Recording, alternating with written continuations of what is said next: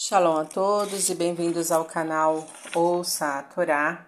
Vamos para a quinta aliada para a da semana, que está no livro de Shemot, capítulo 39, versículo 2, e nós vamos ler até o versículo 21.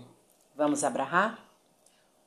Baruch atah Adonai, Eloheinu melech haolam, asher barabanu mikol hamim vinatan lanoit toratou, Baruch atah Adonai noten hatorá. Amém.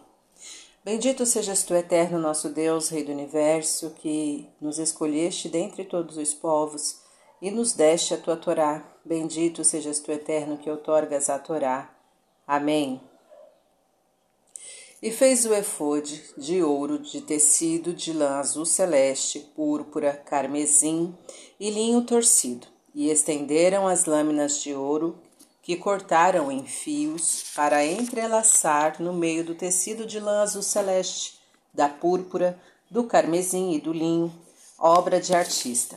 Fizeram-lhe suspensórios que uniam, sobre suas duas partes foi unido, e o cinto de adorno que tinha sobre ele formava com ele uma só peça, e era de feitio semelhante de ouro, tecido de lã, azul celeste, púrpura, carmesim e linho torcido como ordenou o Eterno a Moisés, e fizeram as pedras de ônix, rodeadas de engaste de ouro, gravadas como gravuras de selo, com os nomes dos filhos de Israel, e as pôs sobre os suspensórios do efode, como pedras em memória dos filhos de Israel, como ordenou o Eterno a Moisés.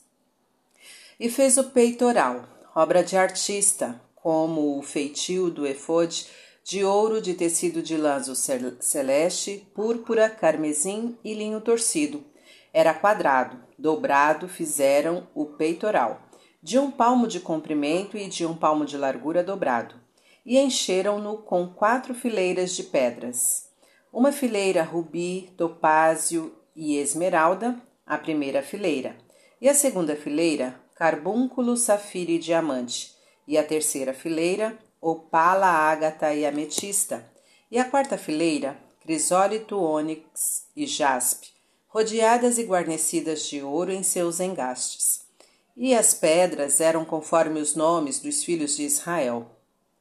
Doze, segundo os seus nomes, como gravura de selo, cada uma com seu nome, para as doze tribos. E fizeram sobre o peitoral cadeias de acabamento, feitio de trança de ouro puro, e fizeram dois engastes de ouro e duas argolas de ouro, e colocaram as duas argolas sobre as duas extremidades do peitoral, e puseram as duas tranças de ouro sobre as duas argolas, sobre as extremidades do peitoral, e as duas extremidades das duas tranças puseram sobre os dois engastes, e puseram-no sobre os dois suspensórios do efode diante de suas faces e fizeram duas argolas de ouro e as, e as puseram sobre as duas extremidades do peitoral, sobre a sua orla que está na frente do efode por dentro.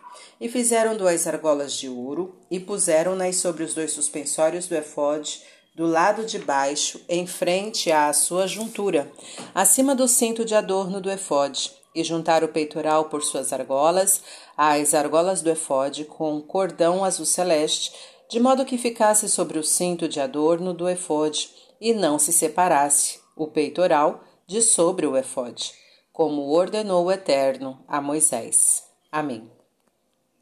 Baruch atah Adonai, Eloheinu melech haolam, asher natan lanu Torah temet, v'hayeu lanatah betorreino. Baruch atah Adonai, noten hatorá. Amém. Bendito sejas tu, Eterno, nosso Deus, Rei do Universo, que nos deste a Torá da verdade e com ela a vida eterna plantaste em nós. Bendito sejas tu, Eterno, que outorgas a Torá. Amém. Vamos então aos comentários, iniciando pelo versículo 11, Safira. O Midrash escreve que certo dia uma das pedras preciosas do peitoral do sumo sacerdote perdeu-se. Era a safira, e não podiam encontrar outra do mesmo tamanho e cor apropriados para este uso. Os rabinos souberam que um certo pagão, cujo nome era Damar, filho de Netiná, a possuía, e este se prontificou a vendê-la por mil ciclos. Porém, quando entrou em seu gabinete para trazer a pedra preciosa, viu que seu pai estava deitado sobre a chave do cofre e recusou-se a molestá-lo. Os rabinos acreditaram que isso era um pretexto da parte de Damá e aumentaram o preço da pedra. Todavia, mesmo assim, não conseguiram convencê-lo, então esperaram um certo tempo até que Netiná acordou. O filho pegou a pedra e disse aos rabinos: Ei-la aqui, pagai-me o preço de mil ciclos, pois não quero tirar proveito do respeito que devo ao meu pai. O Talmud, tratado Kiddushin 31a, relata como Damá foi recompensado por este gesto por parte de Deus, permitindo que nascesse em seu rebanho uma paradumá, vaca vermelha, conforme Números 19, um animal raro e valioso que também foi negociado com ele pelos sábios. Fim dos comentários. Tá gostando do conteúdo do canal? Então curta, comenta, compartilha. Se você ainda não é inscrito, se inscreve, ativa o sininho e fica por dentro de todas as novidades. Shalom a todos!